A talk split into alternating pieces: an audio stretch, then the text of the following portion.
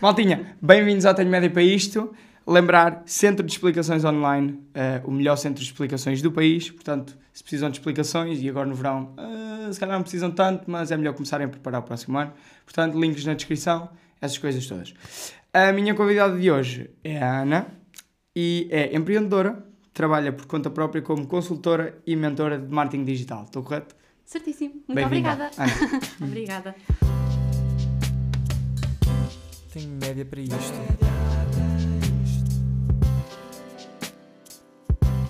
Ou se calhar não.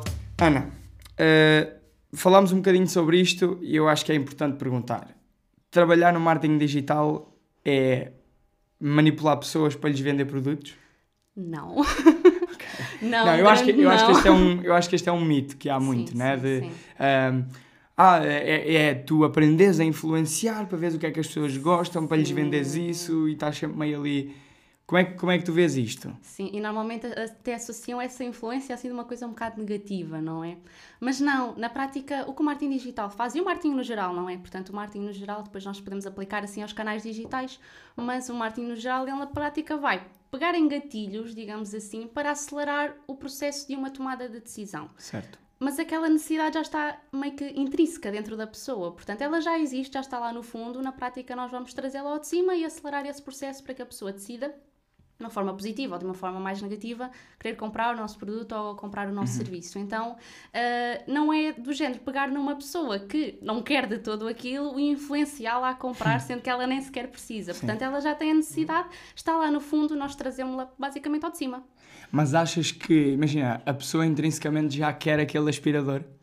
Uh, ela pode não querer o aspirador, mas ela pode querer o desejo de ter a casa limpa, ok? Ok, estou a então nós vamos apresentar-lhe o aspirador, portanto está um bocadinho por aí. Ela pode não saber que precisa exatamente daquele produto ou serviço, não é assim falando, Uhum. mas ela tem aquela, aquela necessidade, aquele desejo que está lá no fundo e nós basicamente vamos ser a solução, não é? Sim, isso faz sentido. E eu acho que também é importante aqui a questão de dar às pessoas o que elas querem. E isto é bom, é, é um bocado bom para toda a gente, que é, eh, por um lado, para a marca, porque não está a perder tempo a mostrar o seu produto a pessoas que não querem aquilo, e por outro lado, para as pessoas, porque, porque no fundo tu queres que. Imagina, sei lá, estou na Amazon. Estou aqui a fazer publicidade à Amazon. Eh, Estou na Amazon e imagina, estou a ver um livro. Eu depois, claro que eu quero que me apareçam 10 livros estejam relacionados com aquilo que eu estou a pesquisar e não 10 livros à toa. Isso é ótimo. Por outro lado, eu também já vi uma crítica que é ahm, o facto destas questões da publicidade estar tão. ah, tanto a publicidade como o conteúdo estar tão direcionado para aquilo que tu gostas, ah, começa a fazer com que tu cada vez menos sejas tolerante para coisas que tu não gostas. Sim. Ou seja, tens menos contacto cada vez, cada vez mais tens menos contacto com perspectivas que tu não, que tu não gostas. Sim, que não estamos tão familiarizados e que se calhar se não estivéssemos tão condicionados por essas coisas até dávamos oportunidade, não é? Exatamente. E, sim. eh, mas eu acho que isso é uma realidade já. Até, eh, até por causa de tudo, mesmo nos algoritmos das redes sociais e tudo, Sim. eles são totalmente condicionados por aquilo que nós gostamos, para mostrar aquilo que nós gostamos ao máximo, que é para passarmos o máximo de tempo possível na plataforma. Então, hum, ah, eu acho que é uma realidade e, e acaba por nos condicionar sempre de alguma forma. Uh, Acabe-nos a nós, eu acho, tentar encontrar um equilíbrio, tentar sair um bocadinho fora, sair também da nossa zona de conforto para pensar um bocadinho fora da caixa e refletir sobre as coisas que fazem sentido para nós e o que é que não faz. Assim, num nível um bocadinho mais interno, porque senão chega ali o ponto em que nós estamos realmente completamente condicionados, não é? Se não sairmos, se não virmos mais nada e só vivermos naquele mundo digital, acho que acabamos de ficar um bocadinho condicionados Sim. mesmo. Sim. E, Acho que é uma realidade. e aqui também tocámos num assunto que é a questão das redes sociais. Tu disseste-me que viste o documentário das redes sociais, Sim, o dilema das redes sociais, é assim que se chama. Como é que, sim, sim. como é que tu vês este documentário? Ou seja, qual é a tua opinião sobre ele? Ok. Então, o documentário veio chocar assim muita gente, eu acho. Sim, eu Ele acho que veio sim. assim do género, mas isto acontece, isto é sério, isto acontece com as redes sociais. Assim, quem trabalha no mundo digital já tem um bocadinho essa ideia. Portanto, nós já sabemos que aquilo acontece e já sabemos que, que é assim que as coisas funcionam. Nós às vezes esquecemos que as redes sociais, a internet e tudo são empresas com fins lucrativos, Pois não é, é? um negócio. É um Sim. negócio, exatamente. E nós estamos aqui, somos meros utilizadores e condicionamos-nos a tudo o que eles têm para dar e não dar, não é? Então eu acho que é uma realidade. E vejo chocar muita gente, pessoas que estavam assim um bocadinho de fora e que não tinham bem essa noção ou nunca tinham pensado sobre o assunto, hum, mas é uma realidade mesmo, é uma realidade. Tu aceitas todos os cookies? Não devia, né?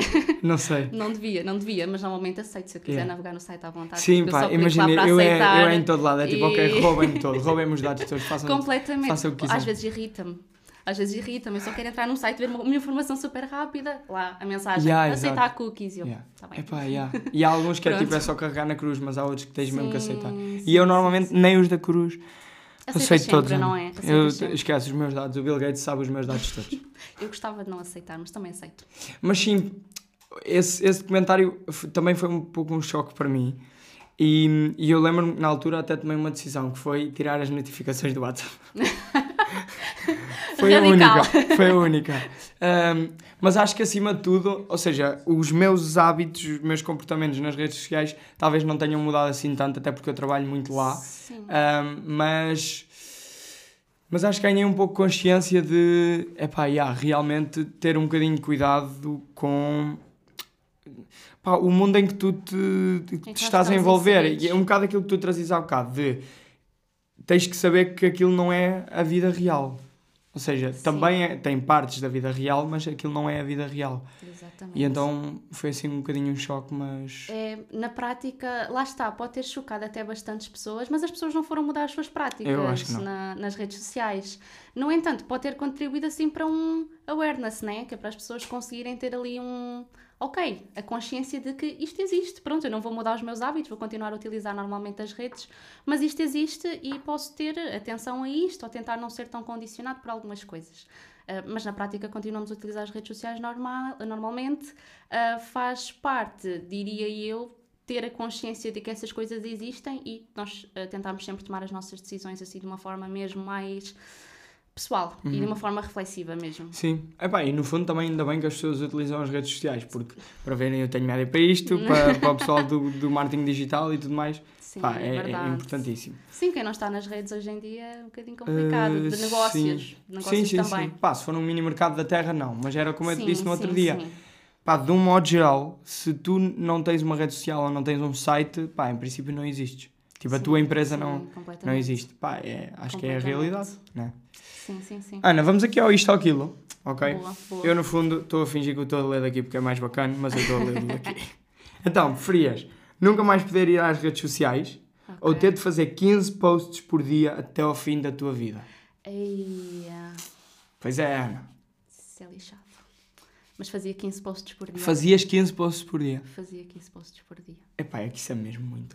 Pois, Como é que tu- o pois que é que tu- Pois é, pois é. Atenção, não é stories de tipo, agora estou aqui a comer ou Sim, estou ou, tipo, estou a trabalhar ou qualquer post coisa. feed assim mais composto, não Sim, é? tem que ser um Sim, post mas bacana. fazia. Pode ser um vídeo, pode ser vídeos, tipo, rápidos, de, sei lá, Pronto. dizer uma frase motivacional se quiseres. Sim, lançava, né? Tal, está feito. Sim. Não, mas lançava 15, lançava 15 por dia.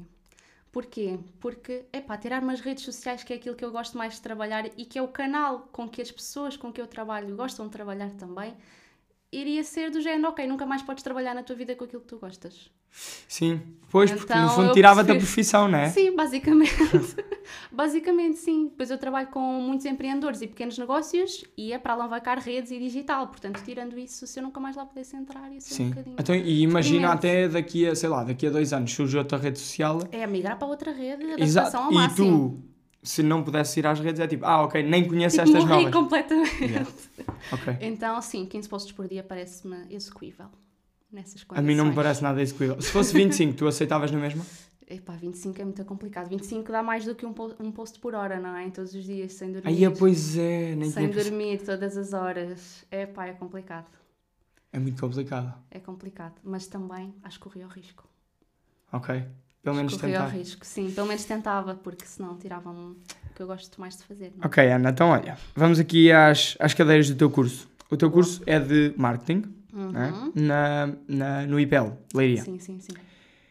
E eu achei as cadeiras interessantíssimas. E eu, e eu ontem até estava a ler isto à minha namorada e estava a dizer: pá, estas cadeiras são bué fixe. E ela assim, sim, mas isso é o nome. Porque normalmente. é. Portanto, eu vou começar Temos pelas que eu umas curto coisas. mais, Boa, ok? boa, boa. Eu estou bué entusiasmado, mas eu acho que é capaz de. As minhas expectativas vão cá para baixo.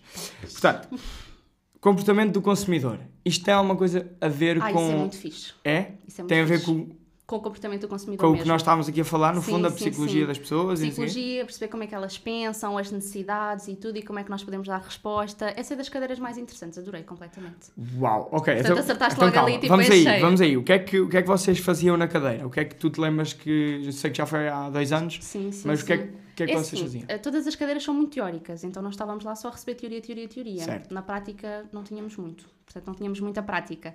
Ahm, mas nós estudávamos mesmo o comportamento do consumidor, portanto era, era mesmo na prática nós vermos, teoricamente, o que, é que, o que é que motivava o consumidor a nível de necessidades base, ahm, aquelas principais para, para o próprio consumidor, digamos assim, e depois estudávamos um bocadinho as necessidades mais a fundo, Uhum. ah, mais a nível de desejo e tudo mais, que já não são necessidades básicas, mas que as pessoas querem Ok. satisfazer na mesma.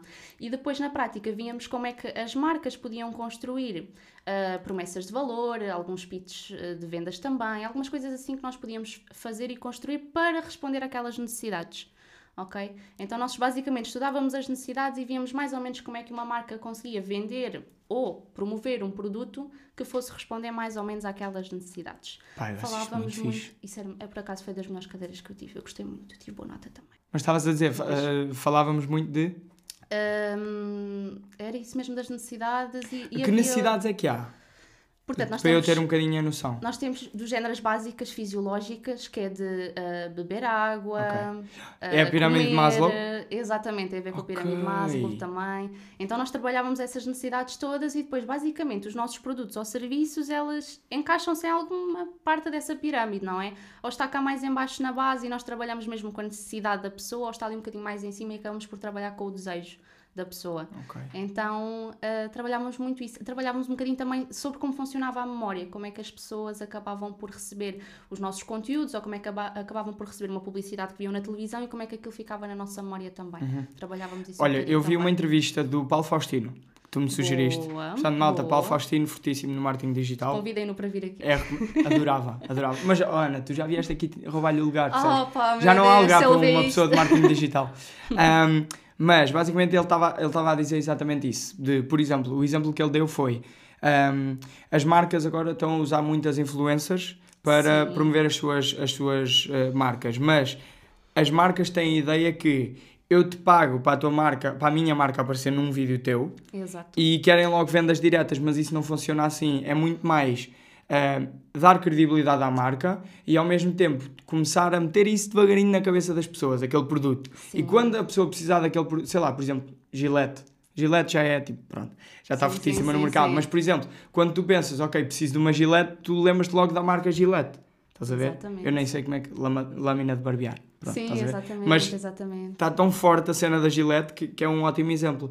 Mas ele fala muito disto de ah, o objetivo das marcas é ir semeando. Tal, tal, tal, tal, tal. E um dia que a pessoa precisa é desse que se lembra. Exatamente. É nós conseguirmos ir, ir encaixando ali pequeninas peças dentro da mente da pessoa, com um conteúdo bom, com um conteúdo que não é venda direta chata, que é um conteúdo interessante, que é um conteúdo que vai ali agregar valor e ajudar as pessoas, que é para depois, quando elas efetivamente precisarem do produto ou do serviço, elas pensam, epá, já vi isto em algum sítio. E começam-se a lembrar de nós e tentar meter ali, assim, realmente algumas coisinhas na memória, hum, que na prática isto não é influenciar negativamente, leva, leva até àquela conversa que nós iniciámos aqui, não é?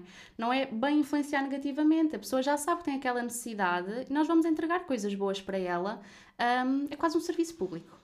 Sim, ah, e no fundo é, é, de que modo é que, o problema não é o martelo, é como é que tu o usas. Se for para bater nas Exatamente, costas de alguém é complicado, mas se for exatamente. para meter um, um prego está ótimo. E existe, pronto, existem sempre pessoas e marcas, como em qualquer outra área, que utilizam as coisas de forma ética e outras que não utilizam de forma assim tão Certo. ética, não é? Eu queria pedir uma coisa ao João Cruz, que é, eh, depois metes aqui a pirâmide das necessidades. De Maslow, Ele adora. sim. Ok. Basicamente é, está aqui a pirâmide e em cada um dos degraus vocês então hum, o vosso, tentam que o vosso produto satisfaça Sim, alguma dessas sim. Vai necessidades. ter que satisfazer alguma, pelo menos. Senão, Ok. então, o nosso produto também não, não Não tem vende. assim nenhum propósito, Yeah. não é? Ok. Mas vai ter que satisfazer alguma. Ou daquelas mais básicas, que depois normalmente até resultam em compras racionais, não é? Portanto, água, comida, eletricidade. Sim, internet já está quase aqui. Não estava, mas já está aqui a Mas ficar está, nas mas está. coisas básicas. E depois temos as outras coisas por desejo, não é? Então aí trabalhamos muito mais com o emocional também, que é muito interessante. Portanto, na parte baixa da pirâmide trabalhamos mais com o racional e na parte de cima trabalhamos mais com o emocional. Que é mais as, Interessante. as necessidades de pertença, de autoestima e esse tipo de coisas. Exatamente, é? realização pessoal, profissional Yeah. também. Ok. Pá, eh, adorei. Sabes Boa. que eu pensava que era muito mais estatística, do tipo só ver o que é que as pessoas compram mais, o que é que compram menos. Ah, não, por acaso não. Por acaso não falamos muito disso. Ok. curso. Boa, ainda bem. E próxima. Boa. Eh, epá, vou para a próxima que eu gosto bem. Não era a que eu tinha aqui a seguir, mas modelos e técnicas de comunicação. Ok. Mais ou menos. não gostou muito. Não Mais muito. ou menos. Era, hum, da faculdade toda era a cadeira com menos créditos. Então era aquela que Ok. valia menos, então era aquela que ninguém queria saber. Epá, que pena. Quer dizer, não É sei, que verdade. pena, não sei. Qual, qual era o conteúdo da cadeira? Hum, nós, eh, era mesmo modelos e técnicas de comunicação na prática, portanto, eh, que também como é que se utilizava o PowerPoint, técnicas de comunicação, como é que se elaborava um relatório, como é que se elaborava, por exemplo, os slides de um PowerPoint. Ah, não é tipo técnicas de comunicação não de é venda? do género. Não, não. De não. tipo, eh, tocas-lhe no braço, sorris e piscas o Não. olho. E o que é que quer dizer? Não é a linguagem Ou corporal? linguagem não, corporal. Ah, não tem nada a ver com isso. Não, não. Eh, aprendíamos mesmo a como é que documentávamos, fazer um documento completo, qual é que era a estrutura, relatórios, estrutura também, como é que nós fazemos só uma comunicação um bocadinho mais ativa, uma comunicação passiva, eh, tipo verbal, corporal, mas só assim do género, uma coisa Pena. muito geral. Não foi Não era, nada, não era nada a expectativa que eu tinha Eh, Eu esta percebo, há coisas que desiludem na vida, não é? Depois tenho eh, marketing estratégico. Marketing estratégico é interessante. Foi uma das melhores cadeiras também. Hum.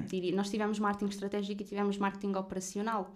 Elas andam mesmo assim uma ao lado da outra, porque nós Ok. começamos sempre com a parte estratégica e depois vamos passar à parte operacional, que é mesmo de mais implementação, digamos Ok. assim. Eu tinha um setor muito fixe a marketing estratégico, que acho que também faz nós gostarmos das cadeiras, não é, os professores? Sem dúvida. Eh, Sem dúvida. e era muito fixe. E nós trabalhávamos aí, mesmo estratégia de marketing, como é que fazíamos um plano de marketing, definíamos objetivos, hum, tudo o que nós queríamos alcançar e todas as metas ou todas as estratégias que nós definíamos e os canais para depois conseguir implementar eh, toda a estratégia e chegar aos objetivos. Eh, se tu puderes fazer isso resumidamente, como é que se, eh, como é que se faz um plano de marketing? O que é que, Ok. Em que é que consiste os grandes planos? Ok, então a definição de objetivos logo, porque nós Ok, ou precisamos seja, saber o que é que nós queremos O atingir. objetivo sendo, eu quero que 10 pessoas comprem o meu produto. Por é isto? exemplo, por exemplo, Ok. sim, é sempre bom. Depois, aqui nos objetivos, nós temos objetivos abrangentes e temos objetivos mais Específicos. específicos. Quanto mais específicos, melhor. Por Certo. exemplo, 10 pessoas comprarem o meu produto até ao final do segundo Ah, semestre ok, de 2022, por exemplo. Ok, o que é que nós temos que fazer para fazer isso funcionar, não Ok. é? Então, nós temos que, eh, e começamos a definir depois algumas estratégias mais gerais, Uhum. do género, ok, nós temos que marcar presença nas redes, nós temos que, se calhar, desenvolver melhor o website ou começar a criar outro tipo de conteúdo, eh, e podemos pegar nestes dois polos e depois vamos desmembrar, ok, dentro das redes o que é que nós temos de fazer? Definir estratégia de conteúdo para o Instagram, definir estratégia de conteúdo para o, o, eh, YouTube, por Sim. exemplo, ok, o Facebook. E depois nós ainda desmembramos mais isso, ok, então dentro do Instagram o que é que eu tenho que fazer? Vou postar quantas vezes por dia, com que objetivos, Ahm, como é que eu vou fazer o copy das Ok. coisas? Portanto, nós começamos com o objetivo geral e vamos desmembrando tudo em pequenas estratégias e pequenos objetivos que nos vão fazer atingir aquele objetivo grande. isso faz muito sentido. Começamos a desmembrar. Tu há bocado estavas a dizer que tra- falaste da transição das redes sociais, do tipo, pá, acaba uma, vai-se para outra e começa-se e tudo mais. Ahm, isso, isso de algum modo não te assusta? Porque, por exemplo, eu faço o meu, faço o meu marketing no TikTok e nós aqui também. Sim, Pá, sim, e sim. está a correr muito fixe. Ah, eu não quero que isto acabe. Sim, sim. A dizer? Mas no fundo eu sei que, pá, óbvio, pá, pá, aí Sim. eu estou com esperança aqui mais dois anos tipo, a dar bem e depois provavelmente começa a morrer. É, tipo, é o mais provável. É Ahm, mais natural. mas o que é que isto não te assusta? Assusta sempre um bocadinho, eu acho. Que é Assusta tipo, tu um estás a investir tanto, sei lá, no teu caso é mais no Instagram, não é? Sim, Mas sim, estás a investir sim. tanto nisso e de repente é tipo, pá, já tinha Assusta. muitos seguidores, já tinha. Porque depois, quando tu és uma figura pública, pá, tu crias um perfil, o pessoal segue. Sim, o pessoal vai lá todo quando não procurar. és, aquele, aquele pessoal vai ser muito mais difícil transitá-lo. Quase que tens de. É quase construir tudo raiz novamente. Assusta um bocadinho. O que eu tento sempre é, ok, ter esta mentalidade que as coisas mudam muito rapidamente e nós nas redes sociais somos só meros utilizadores. Portanto, basicamente elas não nos pertencem, não é? Nós temos que estar ali sujeitos um bocadinho às regras do jogo. E depois é tentar logo, desde cedo, diversificar canais. Portanto, agora nós temos Facebook, Instagram, YouTube, podemos ter website mesmo, não é Certo. rede social, é uma coisa nossa. Um, tentar diversificar canais ao máximo, assim que entra uma rede social, tentar estar lá presente também, mas assusta sempre sempre muito. E depois aquelas pessoas que têm maior resistência à mudança também. Por exemplo, o Instagram era muito foto, começou a ser mais vídeo, também Certo. por causa do TikTok, começou a ser mais vídeo. Aquelas pessoas que ganharam muita resistência ao vídeo, do género, não quero fazer vídeo, não quero, não gosto, não faço vídeo. Foi complicado, não é? Acabaram Sim. por ficar um bocadinho para trás, não conseguiram crescer tanto e é ali um bocadinho do tens de te adaptar ou acabas por morrer ali na praia. Sim. Ah, E- mas mas, é eu, mas eu acho que entendo esta questão do vídeo, sabes? Porque a questão do Instagram é, inicialmente começou por ser muito ahm, essa questão das fotos e depois começou-se a perceber que é tipo, ok, esta foto não diz nada sobre a pessoa e, e, e se calhar até diz exatamente o oposto, sabes? Tipo, estou aqui ao pé deste carro bacana e de repente, pá, ok. Sim. e o vídeo ao menos permite um bocado mais de autenticidade. E se calhar neste, neste meio onde cada vez menos se vê essa autenticidade, o pessoal está mais com vontade de ter esse contacto autêntico. Sim, a audiência procura mesmo isso, mesmo essa autenticidade. Já, acho que já ninguém aguenta aquelas fotos todas lindas, maravilhosas e perfeitas Yeah. sempre no Instagram e aquela vida incrível quando nós sabemos que por trás as coisas não são assim, não é? Então, hum, eu acho que as pessoas acabam por procurar mesmo um bocadinho isso. E o vídeo normalmente traz essa autenticidade. Apesar de ainda conseguir ser bastante Sim. trabalhado, não é? Sim. Acaba por trazer sempre um bocadinho mais essa autenticidade. Hum, e depois é complicado, porque as pessoas, aliada a essa autenticidade, procuram também a humanização.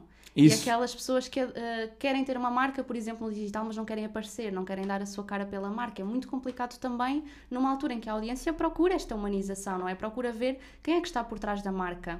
Numa situação em que, por exemplo, já temos uma pessoa até muito associada a uma marca, mas que as pessoas adorem aquela pessoa que está por trás, se eventualmente a pessoa e a marca se desassociarem, as pessoas até vão atrás da pessoa, se calhar, e nem ficam com a marca. Então nós, nós temos esse, essa necessidade por humanização muito grande. Então voltamos aqui à adaptação, autenticidade, humanização e depois quem não consegue também é complicado, é complicado Sim, sim, tudo. até porque assim, imagina, eh, eu agora estou sempre a usar o exemplo de aspiradores, mas vamos imaginar, está aqui a. Ana que vende aspiradores e está aqui o Ricardo que vende aspiradores. Pá, o que é que eu, vai diferenciar? não, não é. Claro que é assim, se o teu aspirador custa mais 100 euros que o dele, Sim, pronto, sim, mas se for uma diferença, sei lá, 20, até 30, 40, se calhar, com quem, a, a quem é que eu vou comprar? À pessoa que eu senti que é mais humana e com quem eu me liguei melhor, não é? Exatamente. E é muito isso nas redes sociais, e é isso que estavas a falar. As pessoas têm um bocado de medo de dar a cara, né? Porque, claro, há uma É exposição, normal, há, o- sim, sim, sim. lado bom e o lado mau, óbvio, mas, Verdade. mas é, é com isso que as pessoas se conectam. É? Exatamente. Então é tentar equilibrar o melhor dos dois mundos, diria eu. É não ficar totalmente off, a tentar dar a cara pela marca, mas definirmos os nossos limites. Ok, o que é que nós queremos mostrar às pessoas, que parte de nós é que queremos dar a conhecer e a humanizar e que parte é que não queremos. Para também definirmos os nossos limites e tentarmos nos sentir um bocadinho mais confortáveis com isso. Para aquelas pessoas que têm maior dificuldade. E também batalho muito isso quando dou, quando dou sessões, porque é uma dificuldade muito, muito grande. Começar devagarinho, tentar impor limites, porque lá está, dois profissionais na mesma área que sejam mais ou menos equivalentes a nível de produto e de serviço e hum, até de expertise, digamos Uhum. assim, como é que as pessoas vão decidir se fazem com o Manel, se fazem com o João, por exemplo? Sim. Porque se calhar escolhem, por exemplo, o João porque se identificaram. Aconteceu ali qualquer coisa com o João, que eles viram um story, viram um post, identificaram-se e pensaram: olha, o João até é fixe ou ah, tem, tem aqui algum conhecimento que me agrega valor. E, e se nós não fizermos essa partilha, fica muito mais difícil Sim. as pessoas tomarem Além de que é decisão. assim, uma questão tanto humana, aliás, é uma- isto é uma questão animal. Nós temos medo do desconhecido. Ah, sim, Ou seja, sim, se eu não conheço, eu não confio. Sim. E então é, se eu for, sei lá, estou à procura de um mentor de marketing digital e eu eh, vou à net e abro um site e de repente não há lá uma foto da pessoa, é só um contacto, a fal- Completamente. coisas a falar sobre marketing. Claro que é assim, em princípio, se ele está no marketing digital, sabe que isto não se faz. Mas eh, só este facto, o que é que faz? Ok, então espera aí, se está aqui a Ana, que este até me pode mostrar que tem 20 certificados, mas como a Ana mostrou aqui a cara, eu, ok, já sei, quando eu te mando mensagem, eu já sei com quem é que vou falar, já sei que vou falar contigo. Exatamente, E logo aí é exatamente. tipo, ah, Tipo, ok, eu vou ter aquela pessoa a acompanhar, Exato. vai ser aquela pessoa que está Exato. comigo e não uma, uma coisa desconhecida que nós não conseguimos imaginar. Sim. E isso faz toda a diferença, mesmo. produção de conteúdos. Produção de conteúdos. hum, era, olha, era muito interessante também. Eu foste buscar todas as cadeiras interessantes. Ah, sim, eu só tiro as interessantes. Pronto, as outras ficaram Só lá, tiro- não é? eu- o que eu faço é, eu tiro as que me apetece falar, Pronto. ok? E depois, eh, normalmente pergunto sempre, ok, o que é que faltou aqui que é importante? Mas Ok, no fundo ok, eu, eu quero falar do que eu. Pronto, pronto. Ah, não, nós aí aprendemos muito design também. Design, Adobe Photoshop, Illustrator um Ah, bocadinho. ok. Então, essa era das únicas cadeiras mais práticas que nós tínhamos. Uhum. Achaste, achaste mesmo útil? Achei útil, eh, tipo, muito básico. Do género, quem, tem, quem, quem está numa estaca zero e precisa de iniciar, achei ótimo. Ok. Ah, se alguém já tivesse algum conhecimento, ia ali para as aulas um bocadinho só a dormir. Mas, mas para quem está a iniciar, e eles também, ahm, nós também sabemos que realmente quem já tinha algum conhecimento sobre aquilo são pessoas autodidatas que estudam Uhum, sobre as sim. coisas, então é normal, não é? Em todas as áreas. Ah, mas sim, para quem está a começar, é bom, é completo e hum, uma mais-valia também para produzir conteúdo depois para o digital, aqui mais nesta parte digital também. Tu sentes que usas aquilo que aprendeste nessa cadeira no teu dia a dia, no teu marketing, ou, ou, ou é demasiado sim, básico? Sim, sim. Não, usei, usei. O que eu aprendi lá, porque eu não tinha muito conhecimento. Não tinha muito conhecimento sobre Photoshop, sobre Illustrator e toda a parte de design, não tinha. Ah, aprendi lá a base toda e foi muito útil, só que depois tive de ser um bocadinho autodidata para explorar coisas mais avançadas em casa, para tentar criar coisas mais, sim, um bocadinho mais à frente, digamos assim. Ahm, então, basicamente, aproveitei a base, estudei um bocadinho eu para aperfeiçoar e usei praticamente sempre no meu dia a dia e continuo a usar. Agora não tanto porque eu contratei uma designer, mas antes disso usava sempre. Ok. Portanto, Quais é que são. uh, Ok, agora já tens uma designer, mas qual, qual é que é o. Ou para quem está a começar, qual é que é o programa ou a aplicação que tu recomendas para produzir conteúdos? Ok, então, para quem gosta de produzir conteúdo assim um bocadinho mais avançado, diferentão, digamos assim, hum, o, o Adobe Illustrator. Ok, Ok. o Adobe Illustrator. No entanto, o Canva é maravilhoso para quem está a começar. Pois é, eu, eu de vez em quando é esse. O Canva é maravilhoso e às vezes o Adobe Illustrator nós até gostamos, hum, mas até- às vezes até perdemos muito tempo a fazer uma coisa que é simples. E o Canva tu vais lá buscar, tipo, tens um círculo, tens um quadrado, tipo, vais lá buscar, Sim. não precisas de desenhar nada de raiz e é muito prático para quem está a começar. Eu basicamente usava o Adobe Illustrator, mas fazia muita coisa que era prática hum, no Canva. Ia lá buscar as Ok, coisinhas. fica a recomendação, Pronto, maltinha. Então, sim. O que é que eu tenho mais aqui? Uh, gestão de marcas. Gestão de marcas hum, era um bocadinho chato. No fundo foi assim que, que tu começaste, não é? Foi a gerir marcas, ou seja, a trabalhar Fazia aqui. foi- gestão de redes sociais. Ah, de sim, redes sim, sociais. sim, então aqui não tem nada a ver com isso? Gestão não, de não marcas? falávamos de gestão de redes sociais. Ok, não. então gestão de marca é, é o quê? Hum, ok, é, na prática é mesmo gerir marca. mas ou seja, de eu uma- tenho uma, marca, uma marca e tu geres o meu marketing. Sim, não só a nível de marketing, mas também a nível de gestão. Por exemplo, nós temos uma marca que tem um plano de lançar loja física, por exemplo. Ok. Ok, vamos definir então também esse plano para lançar loja física. Não só a nível de marketing, mas também a nível de gestão, contabilidade, orçamentação. Ah, ok, é muito mais. Ok. Sim. Muito mais agressivo do que eu Hum, pensava. Sim, acaba por ser um bocadinho mesmo mais, eh, mais abrangente. Não só ali plano de marketing, mas é um plano para a marca no geral. Ok? Como fazer aquela Por outro lado, eu acho que também avançar. isso é ótimo no sentido em que tu, por exemplo, estás a trabalhar por conta própria, se calhar o saber essas coisas permitiu-te né, estar sim, aqui no sim, mundo sim. empresarial. Sim, ajuda muito, mesmo estas cadeiras que às vezes são um bocadinho mais teóricas, mesmo até a contabilidade, finanças, que eu também tive, que são aquelas cadeiras super chatas que nunca ninguém quer saber, matemática, matemática nem tanto, mas contabilidade e finanças são coisas que, apesar de eu não usar, mesmo diretamente no dia a dia, aqueles tipo quadros de balanços, por exemplo, ah, ajuda-nos a ter uma ideia geral de tudo o que nós precisamos de ter quando gerimos um negócio, não é? Ok, sim. Uma, uma versão assim muito mais 360, para nós não Certo. ficarmos só fechados na parte do marketing, isso ajuda muito. A última que eu tenho aqui é marketing digital, mas antes disso, eh, o- o- há, há alguma que eu não coloquei aqui que, que tu sentes que é mesmo importante, que tu gostaste mais? Hum, achei uma muito interessante também nesta visão 360, digamos Uhum. assim, que era direito aplicado ao marketing. Ok, eu essa nem tirei, pensei, pá, No- acabou-se. normalmente pensam que é chato, não é? Das melhores cadeiras que nós tivemos também. A sério? Muito fixe, muito fixe. Toda a gente adorava aquela cadeira.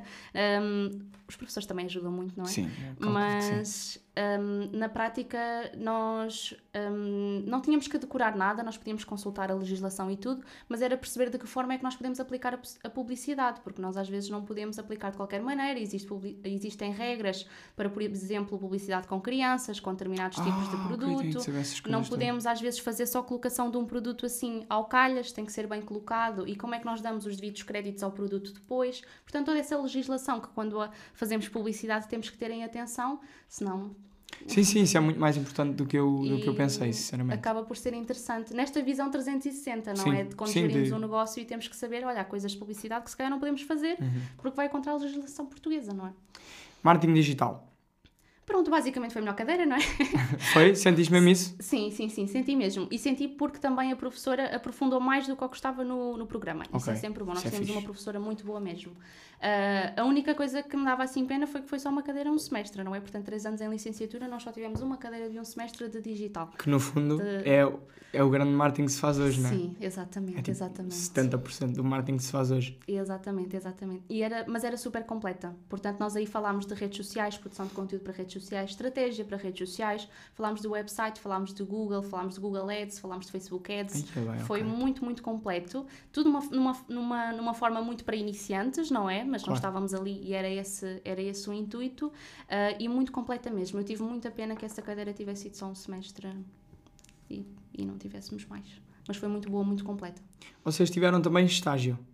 Sim, fiz estágio, Ok. exatamente. Mas é, faz parte, é estágio curricular? É estágio curricular, faz parte. Para terminares a licenciatura, precisas de fazer ou estágio curricular ou um projeto. Escolhes. Ok. E é o último ano? E é no É o último, último ano, semestre? Exatamente, o último semestre. Ok. Fizeste, fizeste aonde? Fiz numa marca de joias e alianças de casamento. Fazia gestão de rede social, fotografia e edição de fotografia. Pronto, nós normalmente no digital somos sempre um bocadinho polivalentes, não é? Fazemos um bocadinho de tudo. Acho que tem. Uhum. Acho Em que... todas as áreas, Sim. se calhar, não é? O pessoal procura sempre, ah, foste contratado para isto, mas fazes mil coisas.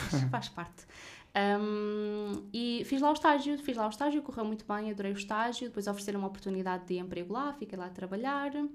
Uh, pronto, depois as coisas mudaram um bocadinho, fui destacada para outra função, então deixei de fazer gestão de redes sociais, que era aquilo que eu gostava e que me apaixonava muito, e a fotografia e a edição, para fazer gestão de cliente, Ok. que não gosto tanto. Descobri também não gostar tanto. Um, e pronto, depois surgiu a necessidade de ter o meu próprio projeto mesmo, e surgiu a Martin Lab depois a partir daí.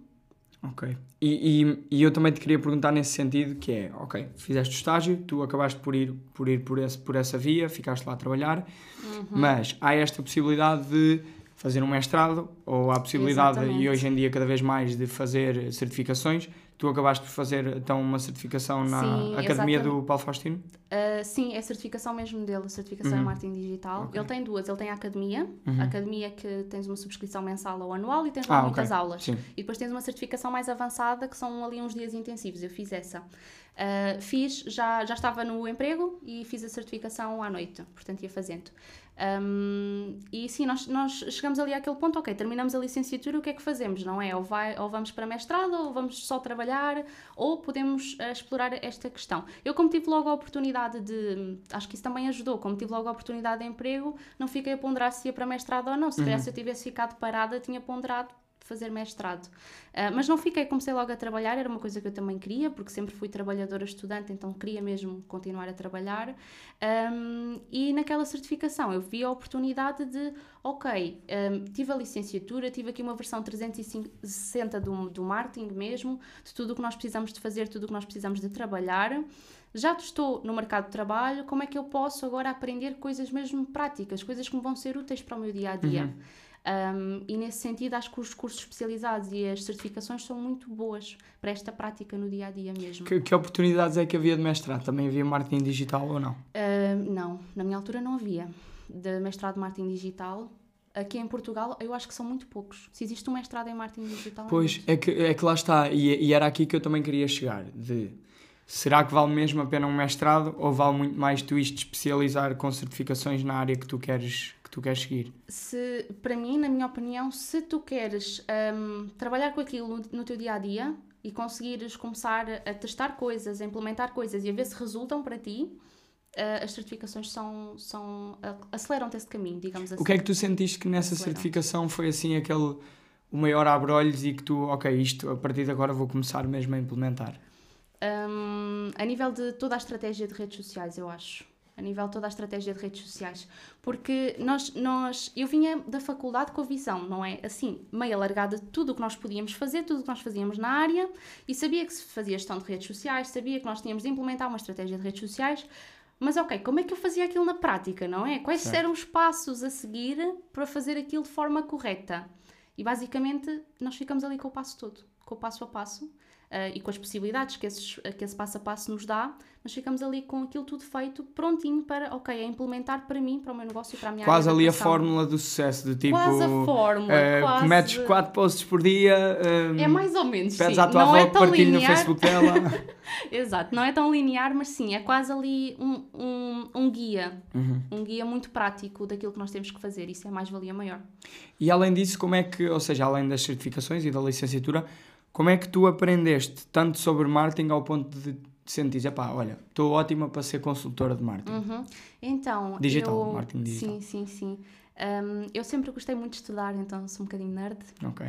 e sempre quis estudar muito. Portanto, eu já durante a faculdade estudava as coisas da faculdade e aprofun- aprofundava sempre as partes que gostava mais em casa. Depois também sempre fui trabalhadora estudante, então eu já geria redes sociais na altura da faculdade.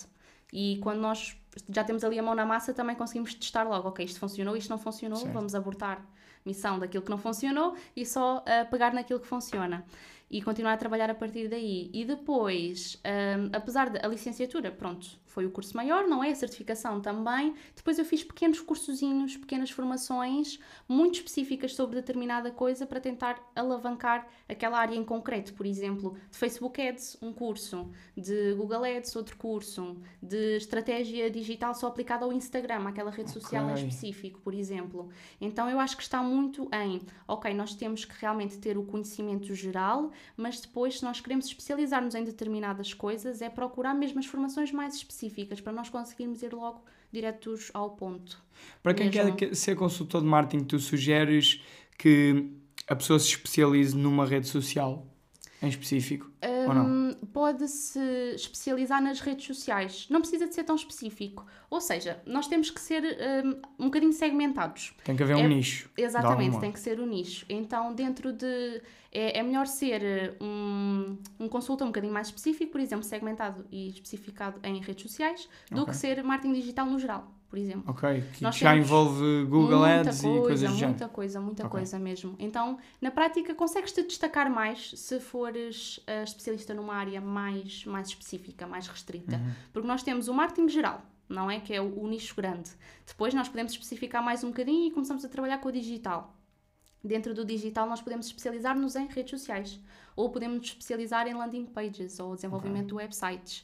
Então aqui já podemos fazer assim uma, uma segmentação. Aqui até as redes sociais parece uma boa segmentação. Depois ainda podíamos segmentar mais do, do género especialista em TikTok, Ok. especialista Ou seja, em, só em numa em Instagram. específico. Sim, também Só que esse ser. corre o risco de aquilo que estávamos a falar há bocado, quando essa rede social for abaixo. Sim, é, é complicado, é complicado de gerir. Não, eh, quer dizer, depois tem que aprender na outra, até porque, de um modo geral, claro que elas são diferentes, mas hum, acho que os métodos acabam por ser parecidos, não é? Existem Todas pontos em de- comum. Exatamente, exatamente. exatamente. Existem pontos em comum em todas as redes. Mas sim, acabam por ter que se adaptar muito, não é? Sim. Sim, mas a segmentação eu diria que ali até a parte das redes, depois não precisamos segmentar mais do que isso, porque assim as pessoas já procuram muito, existe uma procura muito grande por consultores ah, e mentores e formação mesmo para redes sociais. Ahm, porque depois elas também querem estar no Facebook, no Instagram, normalmente até querem ser versáteis. Então, até aí está fixe. Ok, Ana, eu criei uma rúbrica específica para este, para este episódio, que é mitos do marketing. Boa, Porque eu, eu perguntei-te alguns, eu gosto sempre de perguntar Sim, estas sim, coisas aos sim. convidados, mas eh, de repente tinha aqui uma lista grande, então pensei, ok, bora desmistificar isto um a um Uhum. para ver o que é que pode ser eh, interessante. Top. Primeiro, quem trabalha no marketing digital trabalha pouco e ganha muito. Este é o primeiro. Pois é um mito, não é? Por isso é que está aí na lista dos mitos. Ah, sim, pronto. Na prática, hum, há a possibilidade de ganhares muito dinheiro com marketing digital, como em qualquer outra área, se tu fores bom ah, profissional. certo. Não é? Ah, e não se trabalha pouco, não. Por isso, trabalha-se muito. Como assim? Tu não estás a beber margaritas com os pés na piscina e, E com o computador, computador tipo, no, no colo. Ah, não. Se bem que talvez até pudesse, não é? Se eu tivesse rede, Wi-Fi e tudo. Sim. Uh, mas não, não, não. Normalmente a realidade é mesmo estar fechado em casa, fechado no escritório, tipo com mil coisas na cabeça, uh, 100 à hora, 200% a dar tudo, a tentar dar conta de tudo, porque normalmente quando nós começamos até uh, e trabalhamos no digital, é são muitas pessoas que querem trabalhar por conta própria, não é? Certo. A maior parte. Então Sim. nós somos completamente uma equipa.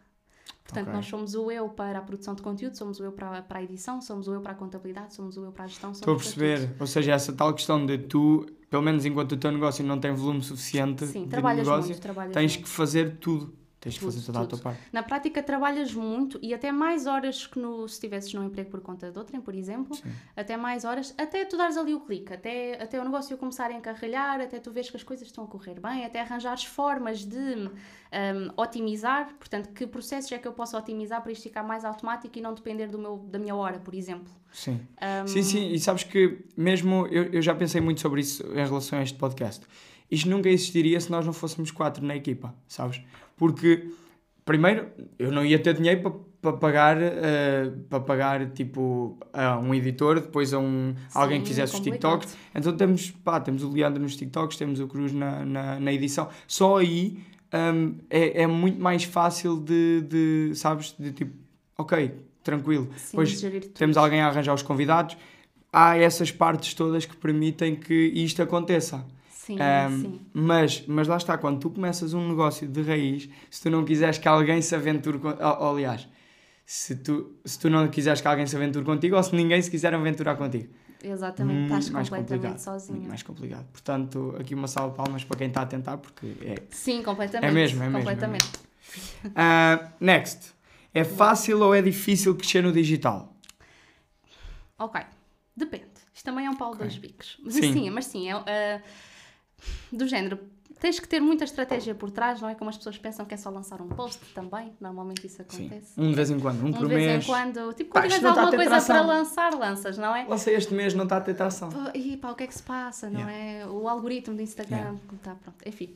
Hum, não, mas na prática hum, é fácil e é difícil. Tu podes, podes aplicar uma boa estratégia e então vais ter um crescimento constante Certo. e vai ser crescimento, mas pode ser um bocadinho mais lento. Só que vai Uhum. ser um crescimento, vai ser notório. Ah, como também podes aplicar uma estratégia hum, razoável e teres ali uma viralização de um post ou de um vídeo que não estavas nada à espera, porque pode acontecer estas coisas não são tão previsíveis assim, esta parte da viralização, não é?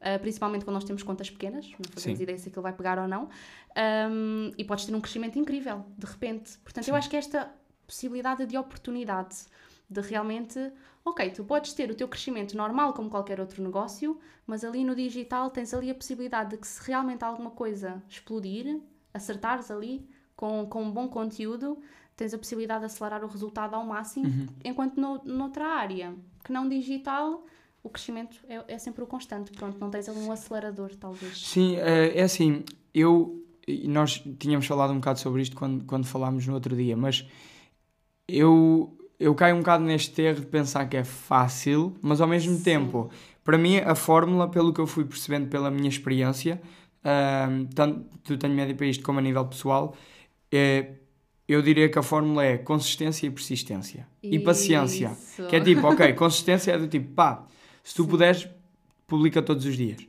E neste sentido, sim, sim. não é fácil. Não, e não é de ser difícil de eu não sei fazer, mas de ser difícil de, pá, tenho que conseguir todos os dias Manter meter. consistência. Então, ser consistente, estar mesmo presente Sim, ah, sim, sim. e depois a, a persistência e a paciência, que é pá, vai demorar, claro, tipo, muito. Pois vai demorar, é. se calhar, um, dois anos até tu sentires que há gente mesmo a, a ver-te. Mas é normal.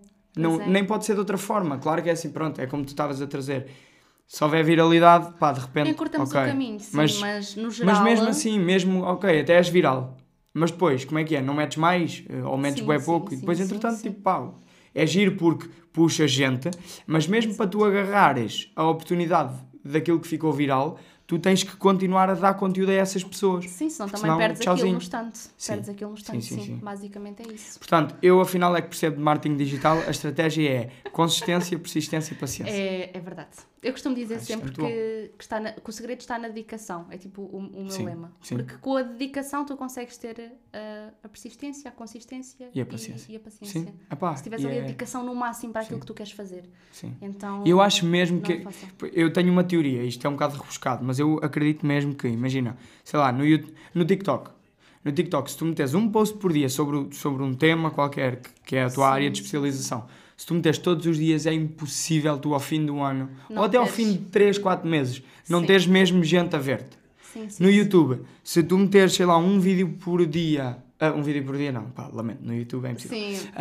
Um, um vídeo por, Por semana, um, durante, sei lá, um, dois anos, é Impossível. impossível ninguém te ver. Porque tu, porque mesmo que seja a maior porcaria que há, que tu estejas a fazer, tu vais evoluindo com isso e vai haver sempre gente a identificar-se. Pá, há milhões de pessoas a ver. Pá, e tu se calhar só precisas Começas que estejam a 10 ganhar. mil atentas à tua para tu conseguires rentabilizar aquilo que estás a fazer. Sim, E então, é pá, eu, eu acho mesmo que é impossível. É impossível. eu também. Eu- Eu acho que, eu acho que é mesmo. Eu até costumo dar o exemplo de, de nós pensarmos se existe alguém perto de nós ou do nosso círculo de, de pessoas com quem nos damos, não é? Se existe alguém eh, que nós saibamos que tentou, tipo, tentou 5, 6, 7, tentou a vida toda e nunca conseguiu alcançar, por exemplo, um, um objetivo ou aqui algum crescimento Yeah, nas isso é redes. verdade. Yeah. Não existe. Não. A, certo ponto, ou as pessoas atingiram Ou aquilo que pararam. queriam atingir ou desistiram Yeah. pelo caminho.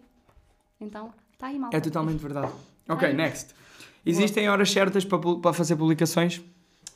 Depende. Mixed feelings em relação a Ok, isso. eu também. Mixed Mas feelings. queria saber a tua opinião. Ah, eu agora publico sempre a uma hora certa, mas eu Ok. tive que testar até encontrar a hora certa para mim. E a, Ok, mi- a então hora há uma certa hora certa, mas para cada pessoa. pode existir uma hora certa para cada pessoa. Ainda não descobri a minha, Ana. Ok. Podes nunca descobrir também. Ok. Há, alguma, Não é tão há linear algum, assim. há algum intervalo de horas em que tu digas assim, pá, normalmente estas são as boas horas para publicar. Por exemplo, na certificação falaram-vos disso?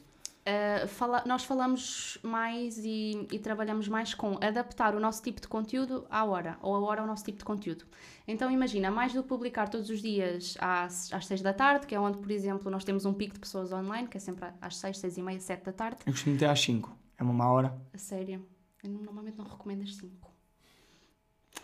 Mas, se, Mas está a resultar na se- mesma. Lá está, mas pois, se fosse às 6, se calhar estava a resultar muito mais, pá. Não sabemos, tens que testar.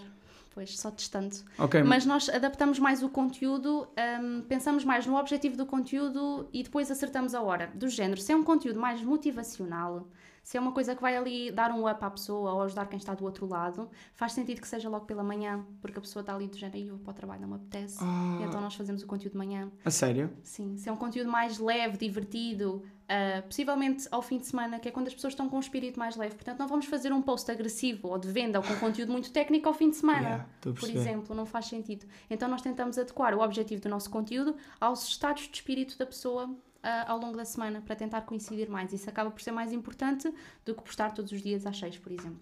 Ok. Eu posto todos os dias às 5. uh, epá, não sei, se calhar vou começar a postar às 6. É assim, tens que testar sempre muito. Tens que testar sempre muito. A mim, eh, eu testei muito e os, ehm, quando é conteúdo realmente mais ehm, emocional, até gosto de publicar de manhã ou à sexta-feira ou ao fim de semana. Mas o conteúdo técnico normal, de lançamento normal, publico sempre às seis e meia da tarde, porque estranhamente o seis e meia também funciona melhor para mim do que seis. Ok. Aquela meia hora de diferença.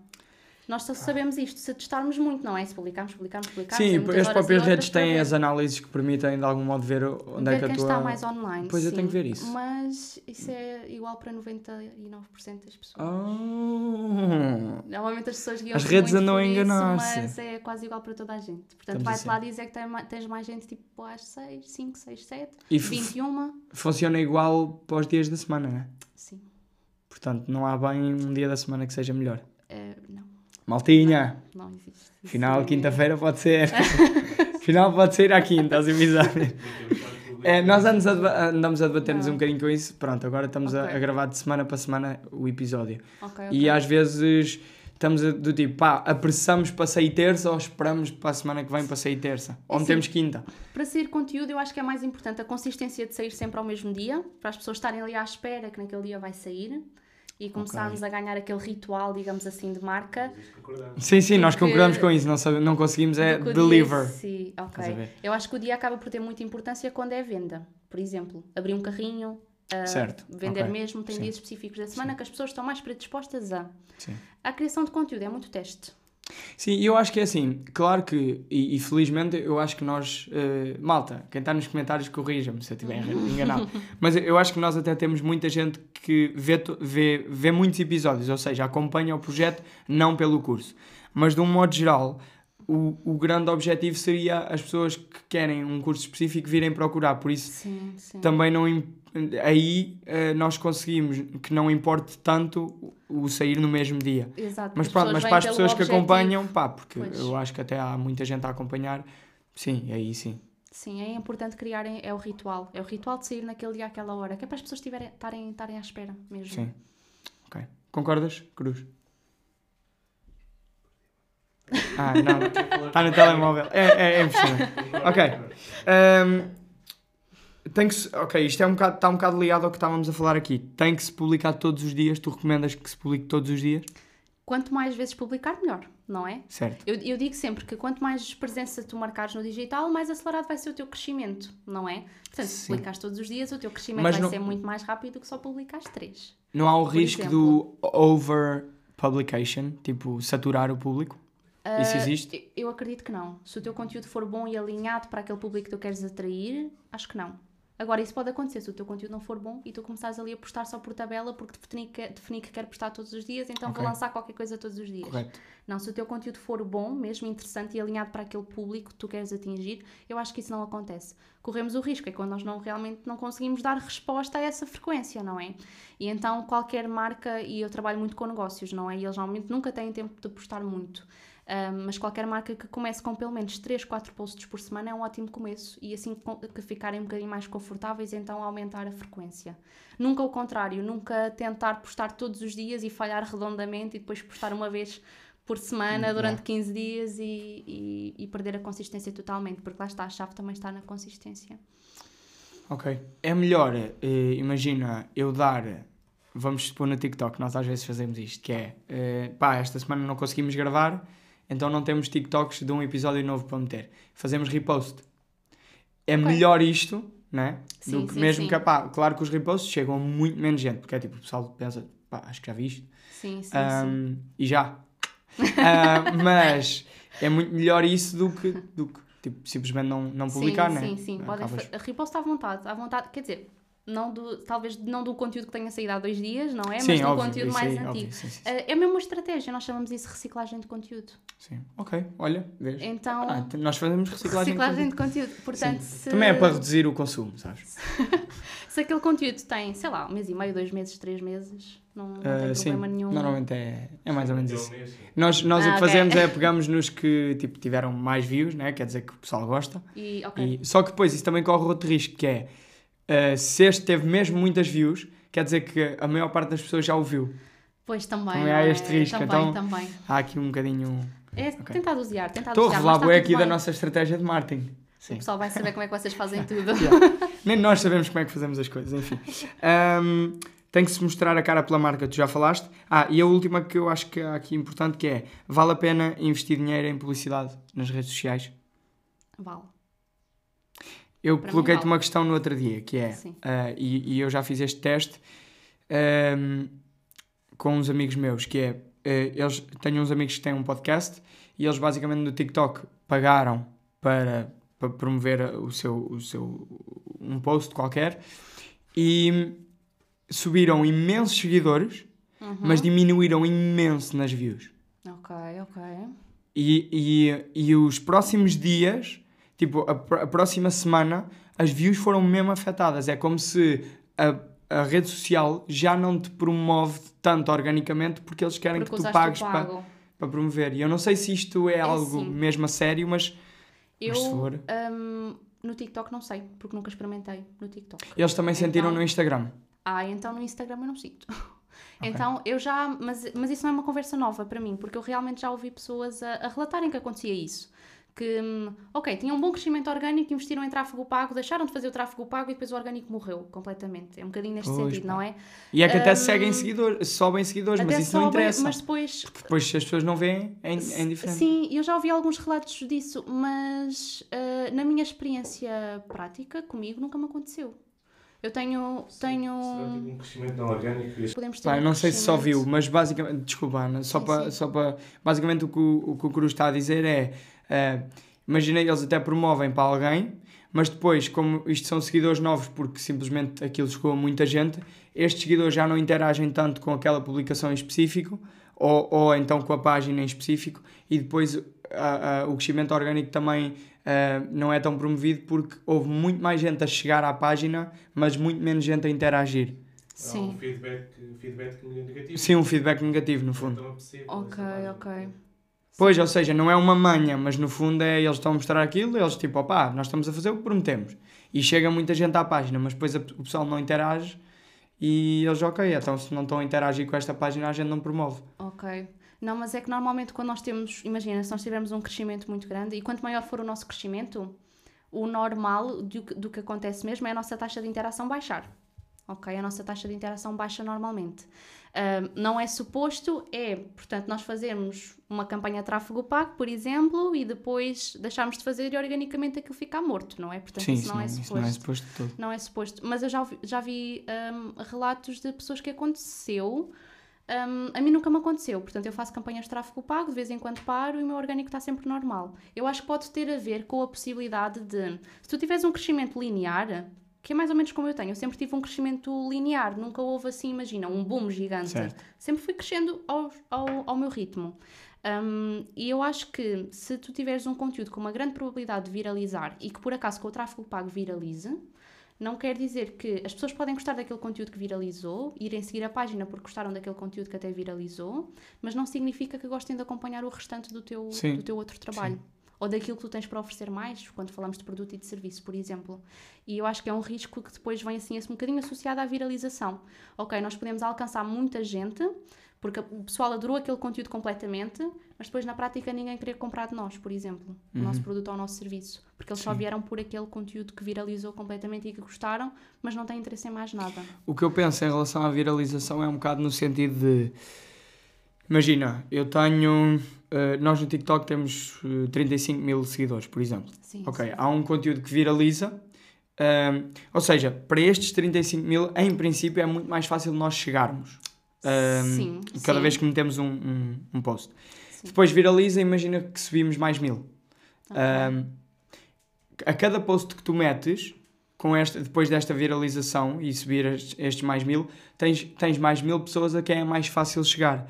Ou Uhum. seja, a vi- viralização pode ter esse risco que tu estás a falar, de depois as pessoas nem, nem gostarem assim tanto do teu conteúdo, mas por outro lado, ah, como tu estás a postar para mais pessoas, tens mais probabilidade de ter mais views e o teu, o teu, o- a rede social promover-te mais. Sim, Isto faz é sentido. suposto. Sim, sim, sim. É suposto, é suposto. Hum, na prática, por muito que nós, infelizmente, não é? Nós temos a nossa, o nosso leque de seguidores e o nosso conteúdo só chega a uma pequena percentagem dos nossos seguidores. Sim, também já reparámos nisso.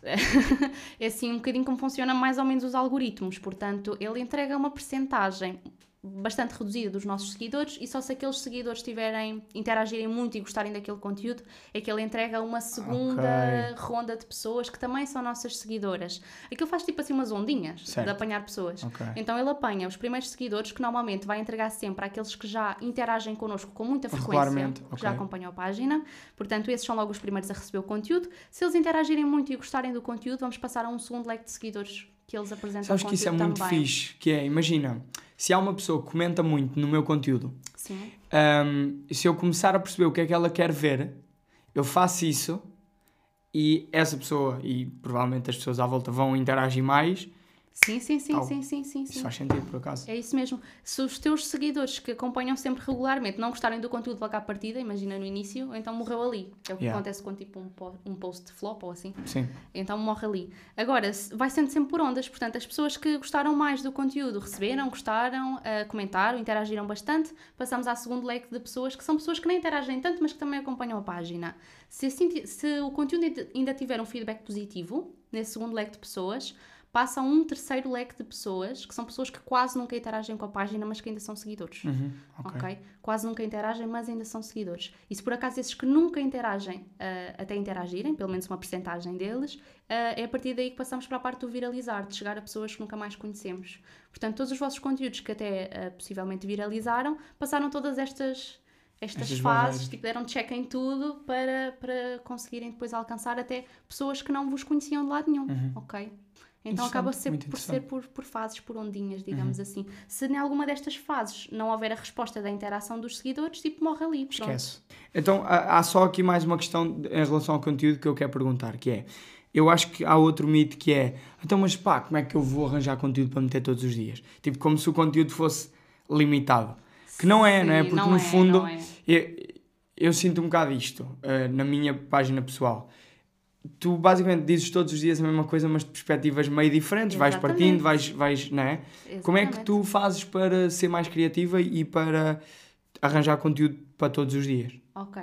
Então, hum, nós temos que também sair às vezes um bocadinho da nossa zona de conforto. Quando nós estamos sempre fechados e estamos sempre no mesmo espaço de trabalho, às vezes custa, custa pensar em coisas diferentes. Então, normalmente sair ajuda sempre a estimular a criatividade, eu acho. E depois na prática, ok, nós temos os temas que nós gostamos de trabalhar.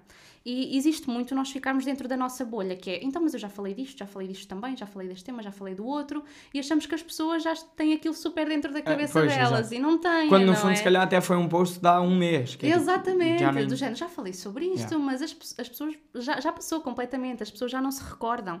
Então, na prática, o que eu faço sempre aqui para tentar multiplicar os conteúdos é ahm, divido todos os temas que eu faço uma lista, basicamente, todos os temas que eu posso falar, que eu posso abordar.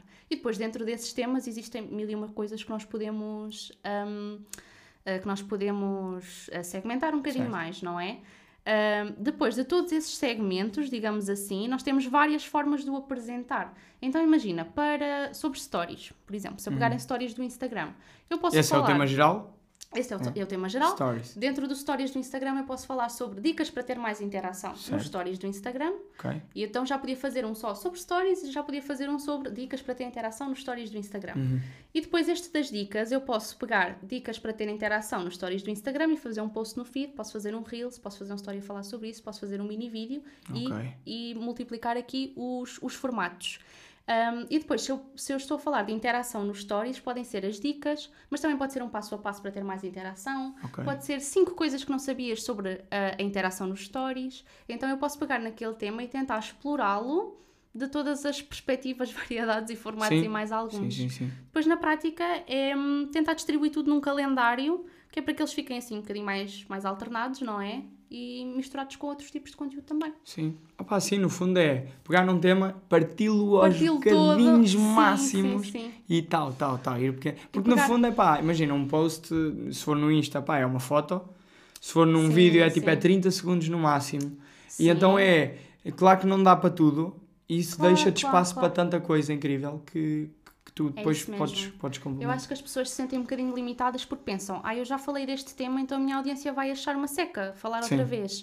Mas não, isso não acontece, não, não, é? não. Na prática, as pessoas também estão no seu mundo e consomem conteúdo de muita gente. Bom seria se elas fossem fiéis só a nós e consumissem todo o nosso conteúdo, não é? Então, se calhar, elas até falharam o post ou ouviram e nunca mais se lembraram daquilo. Sim. Um, e nós também tornamos-nos um, especialistas numa área precisamente quando repetimos uh, o tipo de conteúdo e aquilo sobre o qual nós trabalhamos. E eu também sinto uma coisa enquanto consumidor e também enquanto criador, que é, às vezes nós temos este medo de, epá, não vou ser, não vou tipo estar sempre a meter porque tenho medo que depois a minha audiência se canse e é tipo, o que vai acontecer é, uns vão, outros vêm, Ah, depois há outros que há outros que basam e passado um ano identificam-se outra vez e vêm e acompanham. Eu sinto isso a toda É a hora. natural. Eu tenho autores, por exemplo, de livros que eu adoro ler e é tipo, há um momento em que leio um ou dois livros e fico tipo, ok, agora tenho que fazer um bocado uma pausa e daqui a um ano já estou a ver os conteúdos dele outra vez. É cíclico, Sim. mas, mas se tu não continuares lá, ele não pode voltar. Exatamente. Eu sinto muito isto enquanto consumidor. Sim, mas é isso mesmo. Eu acho que é, é um processo natural. Acho que é um processo natural mesmo. Acho que sim. Sim. Uh, tendo que tu, tendo tu que estar sempre ligado às redes sociais por trabalhares aqui na questão do, do marketing digital, como é que tu fazes esta separação da vida pessoal e da vida profissional? Porque uma das coisas que eu sinto muito é, se eu for às minhas redes sociais, eu, eu, eu, por acaso cada vez menos sou consumidor, sou muito mais criador, mas, Sim. mas ok, Sim. vamos supor que eu até vou às minhas redes sociais por, uh, uh, sei lá, vou ver uma mensagem ou qualquer coisa no Instagram. Sim, Um, epá, é inevitável eu estar a ver os meus, ir ver os meus números, é inevitável. Sim. Além de que o meu dedo já está formatado, é tipo, desbloqueia o telemóvel, passa para o lado, carrega no TikTok, sim, sabes? Sim, Tipo, sim. e já estou a ver tipo os meus números, é, é muito complicado. Pá. É como, é muito que, complicado como é que tu mesmo. geres isto? É complicado separar. Olha, eu, eu basicamente tornei-me um bocadinho como tu.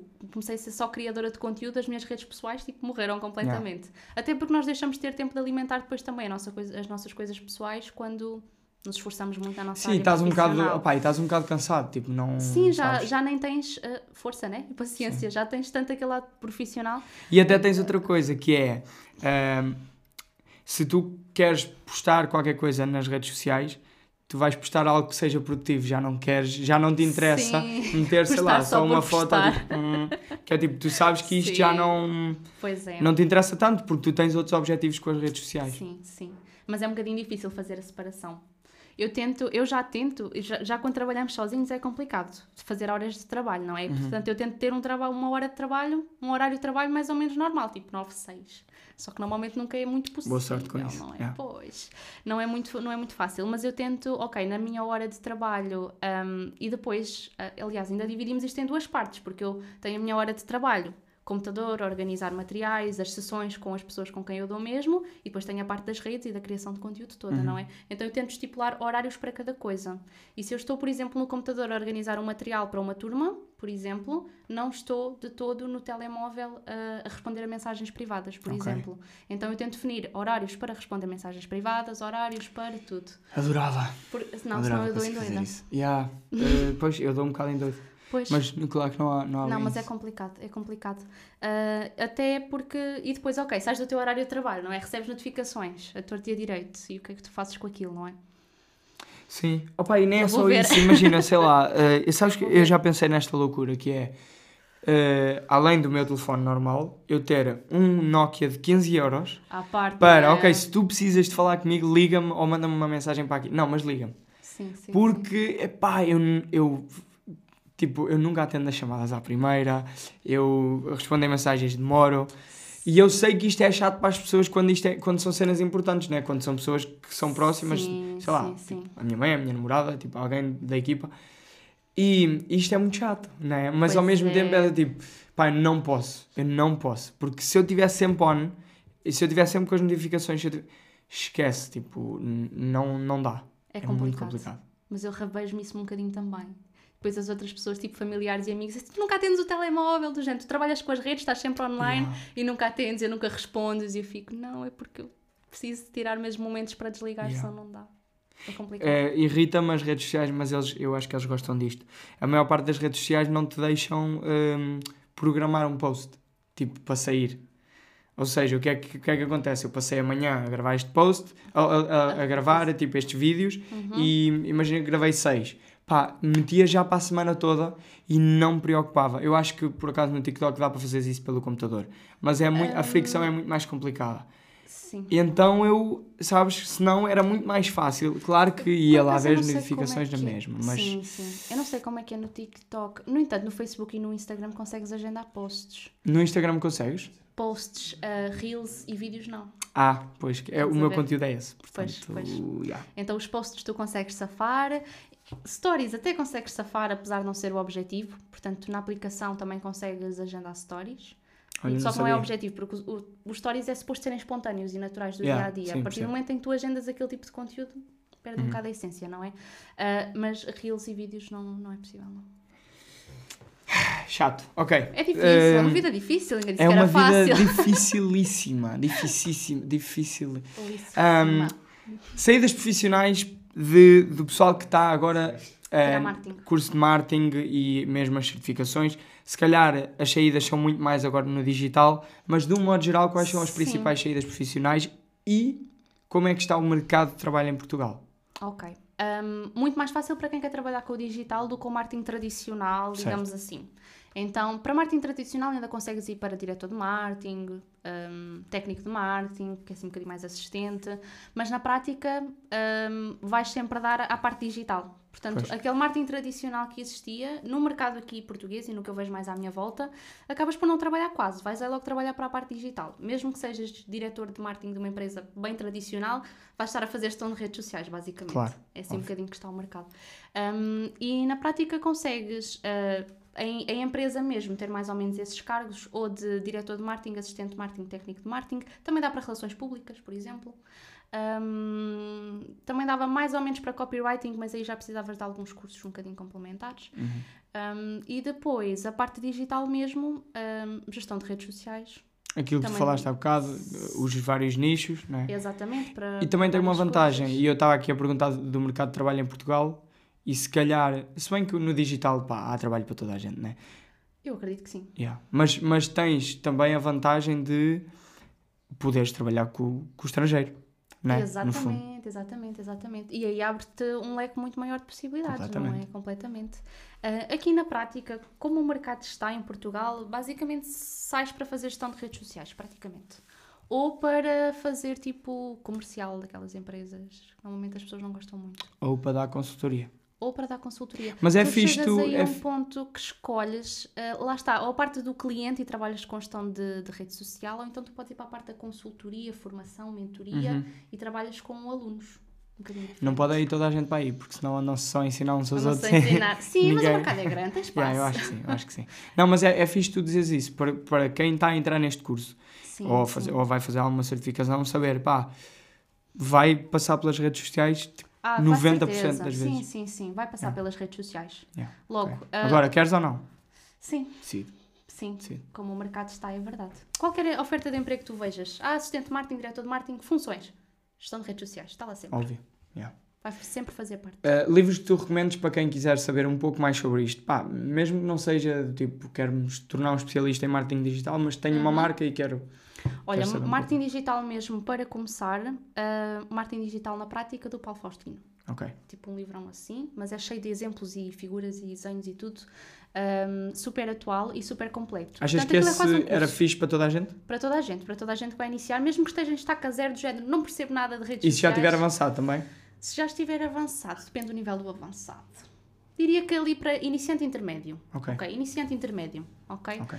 Hum, eh, assim, sobre o marketing digital, diria que é o de livros. Também existe o, hum, o eh, Marketing 360 do, Ok. do Vasco Marques, se não me engano, se não estou em erro Uhum. que também é completo, mas também assim na mesma linha, ok? Iniciantes intermédios.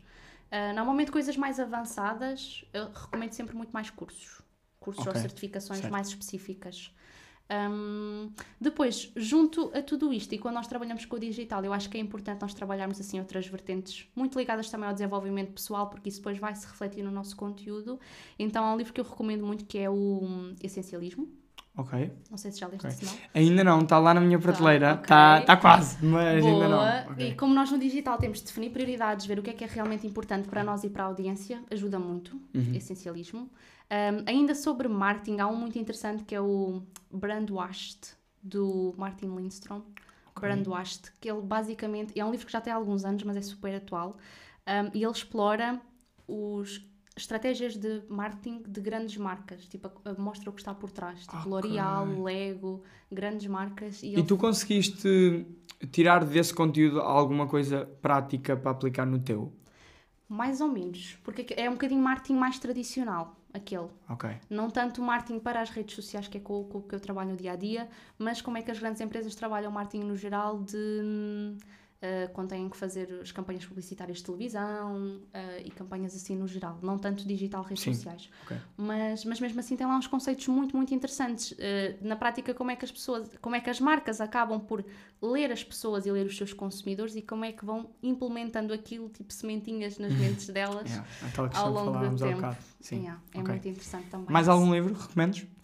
Hum, essencialismo, já falei. Existe. Ah, um outro que eu adoro, este também, que é Os Seis Hábitos de Pessoas Altamente Eficazes. Eu acho que li. Não, Os Seis Hábitos de Alta Performance. Não, ok, não é o mesmo. Ok. Ok, mas eu acho que eles são semelhantes. Ok. Pronto. Sim, sim, sim. Hum, eu sei que existem dois, Uhum. muito, assim com o título muito parecido, eu já li os dois. E eles são muito Eu acho que bons. está aqui, para. Eles são- Ah, espera aí, eh, dá-me aí tu que é para isto não ficar desfocado, que eu não sei se. Está aí, olha aqui, olha aqui. Não. Ele é muito bom Eh, também. acho que é o de esse. Ah não, isso é os seis princípios do sucesso. Ok, não. Não é. Este é capaz de ser bacana. Está aqui. Ah, pronto, exato. ah, não tem nada a ver com o assunto. Deve ser bacana. Ok. Não, mas também deve não, ser não, bom. achava mesmo que eu Também achava que bom. Faustino tinha. Uh, vê só se isto ficou desfocado ou alguma coisa. Isto é o- Ok. Pronto, esses diria que são, são aqueles que eu recomendo mesmo. Ok. Ahm, três dicas para quem vai seguir o curso de marketing. Então, olha, mente aberta e muita paciência, fé e dedicação, é o que eu diria. Ahm, porque hum, na prática o curso, quando- normalmente quando as pessoas vão para marketing, das duas uma, ou, ou elas até queriam tipo uma área mais de género gestão e não tiveram média para entrar, que é um bocadinho triste. Não tinham média para isto. Uh, pois, exatamente, é um bocadinho triste. Uh, mas depois existem aquelas pessoas que compram marketing porque gostam, que foi o meu caso também, não é? Que tinham interesse pela área. Só que um, nós queremos e entramos no curso de marketing com a ideia de, ok, eu vou aprender digital, eu vou aprender estratégias para aplicar mesmo o passo a passo, mas nós antes disso precisamos daquela visão 360 que nós estávamos a falar. E então é preciso ter paciência e e calma, dedicação para absorver essa parte toda. Mas ok? uh, porquê é que eu hei de fazer uma licenciatura em marketing e não vou só fazer as certificações do Paulo Faustino? Também é complicado isso. Não, porque eu acho que esta visão macro é importante. Porque hum, quando tu fazes as certificações e, e estes cursos especializados, ok, tu ficas com uma, um conhecimento muito específico e consegues logo começar a aplicar e consegues logo começar a ter resultados, eventualmente. Se aplicares bem, com a dedicação e tudo mais. Hum, mas se tu queres, para além só de criar conteúdo em si, ter um negócio ou um projeto a um nível profissional, tipo virar mesmo negócio, precisas daquela visão macro de Sim. gestão de Até porque a licenciatura acaba tudo. por também ser muito valorizada ainda. E, E e, mesmo, a questão de, áreas, sim. mesmo a questão de ser consultor, né? tu se calhar Sim, não sim, conseguirias sim. ser consultor só com a certificação. Digo Era eu. complicado. Imagina, a licenciatura e o mestrado também funcionam muito com prova social também, não Certo. é? Sim, As pessoas acabam dúvida. por confiar logo muito mais no nosso trabalho e por causa Sim. da credibilidade também, exato. É assim, se tu, ok, se não, não, tiver, não tiveste uma licenciatura nem um mestrado, se tu tiveres tipo, muitos resultados comprovados logo na tua área, começaste a aplicar e conseguiste resultados incríveis, tu consegues jogar com isso, não é? Claro. Dizeres que, epá, ok, não tirei licenciatura, mas olhem para os meus Tá, e a resultados, está aqui. Sim. Ok? Agora, se não tiveres licenciatura, se ainda não tiveres os resultados, não tiveres colocar nada em prática, fica difícil Certo, jogar com alguma sim. coisa. E, e aí a prova social é muito importante também. E mesmo para o mercado de trabalho, hoje em dia, quem não tiver uma licenciatura para ah, exercer qualquer função na área de marketing é muito complicado. É muito complicado. Projetos que tu queres partilhar, Ana, é o teu momento. eh, vende a tua imagem. Não, Vamos ver como é que é o então, teu marketing. Eu sou péssima a vender-me. Então, ah, normalmente ajudo sempre as outras pessoas a venderem-se, mas sou Yeah. péssima a vender-me.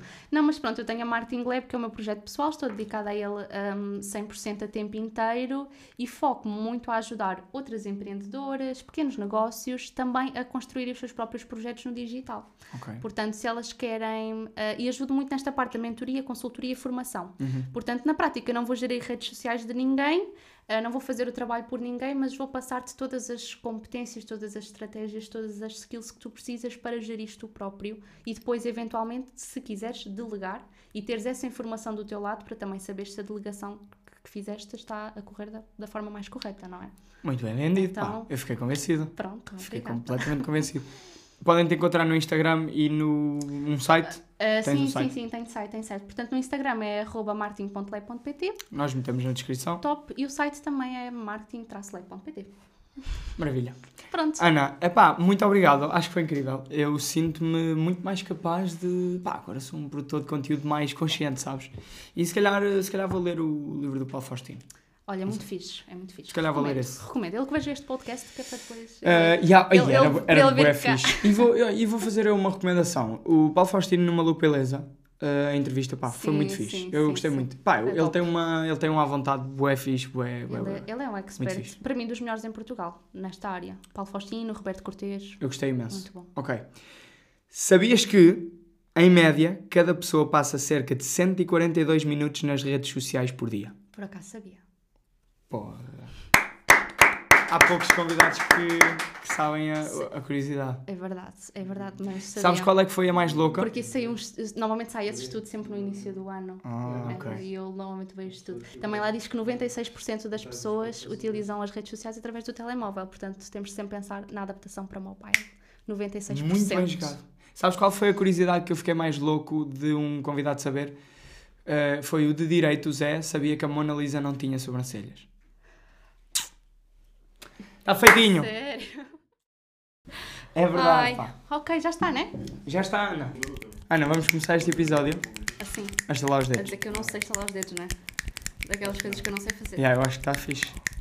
Malta, a Ana não sabe estalar os dedos. Estás confortável com esta Verdade. faceta tua? Ah, já aceitei. Ok. Cruz, podes meter esta parte à Ana a não Acho estalar os que dedos. é tudo uma questão de aceitação. Sim, eu também acho que sim. Ok.